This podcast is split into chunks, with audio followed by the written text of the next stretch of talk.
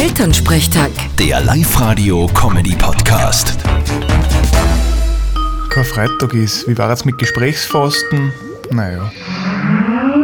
Hallo Mama. Grüß dich, Martin. Siehst du mich? Ja, ich hab die sowieso dauernd vor Augen. Was gibt's? Du vergisst eh nicht, dass heute kein Freitag ist, gell?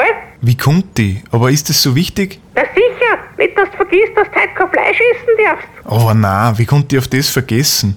Ich werd schon was anderes finden. Hast du einen Fisch daheim? Na, hab ich nicht. An das hab ich nicht gedacht beim letzten Einkaufen. Ja, holst du halt heute noch einen, hä?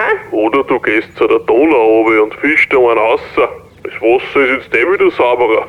Ja, das geht auch. Na, das geht nicht. Ich hab ja keine Fischereikarten. Das war halt ja illegal. Aha, da braucht man Karten dafür. Allerdings.